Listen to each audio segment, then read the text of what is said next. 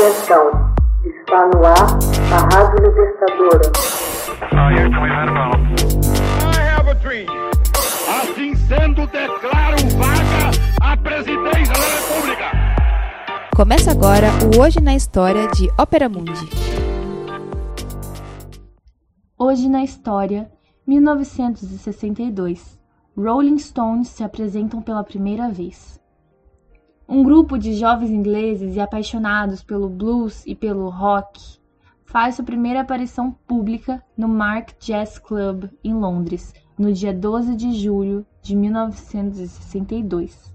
O nome do grupo, The Rolling Stones.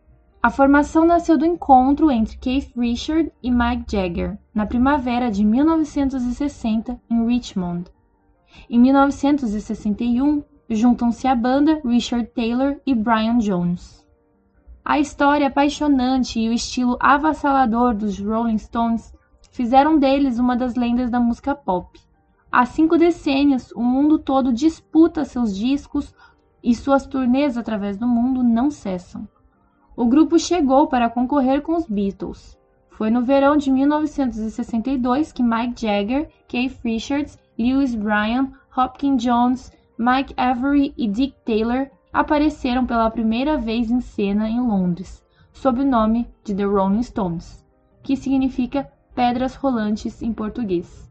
Porém, os Stones só nascem de verdade no início de 1963, quando Bill Wyman toma o lugar de Taylor no baixo e Charles Watts junta o seu talento de baterista ao grupo.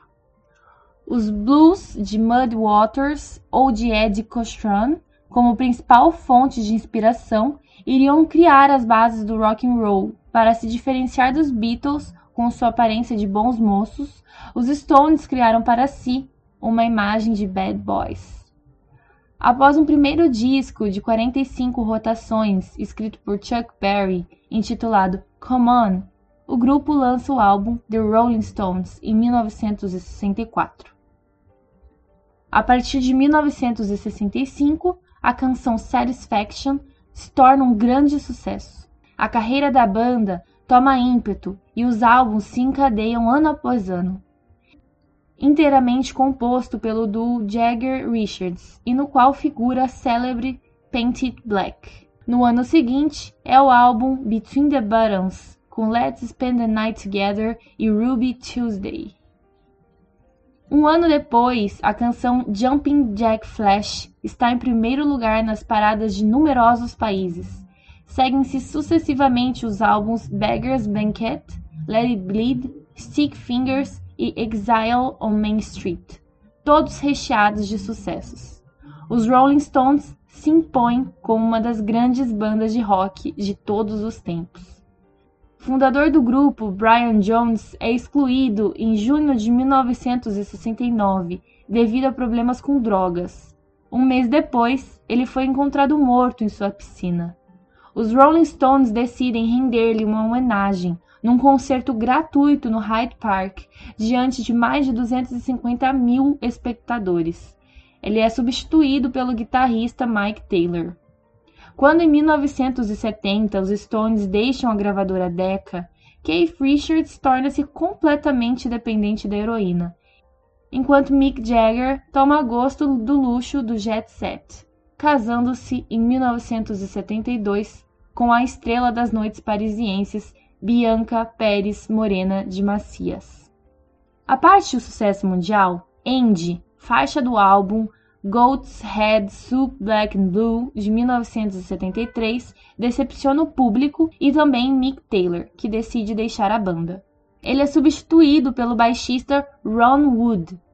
O sucesso retorna em 1978 graças ao álbum Some Girls. Em 1981, Tattoo You e a canção Start Me Up são igualmente um triunfo, mas de novo a banda balança, visto que seus membros decidem um a um gravar solo, começando com Ron Wood e Bill Wyman em 1981 e 1982, seguidos em 1985 por Keith Richards e Mike Jagger. Em 1989, os Rolling Stones se reúnem novamente para gravar o álbum Steel Wheels, que inclui os famosos Sad, Sad, Sad, Mixed Emotions e Rock in a Hard Place. A gravação estimula o grupo a retornar ao palco. Os concertos dão nascimento a novas canções, entre elas Like a Rolling Stone, a canção de Bob Dylan escrita para Brian Jones.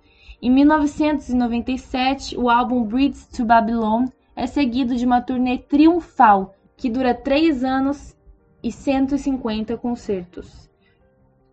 Três anos depois, os Rolling Stones partem de novo para festejar seus 40 anos.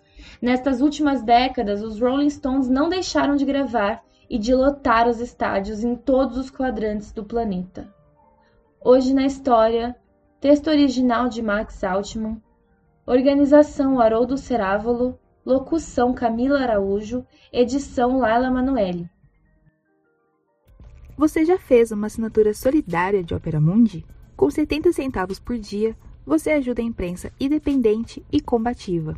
Acesse www.operamundi.com.br/apoio.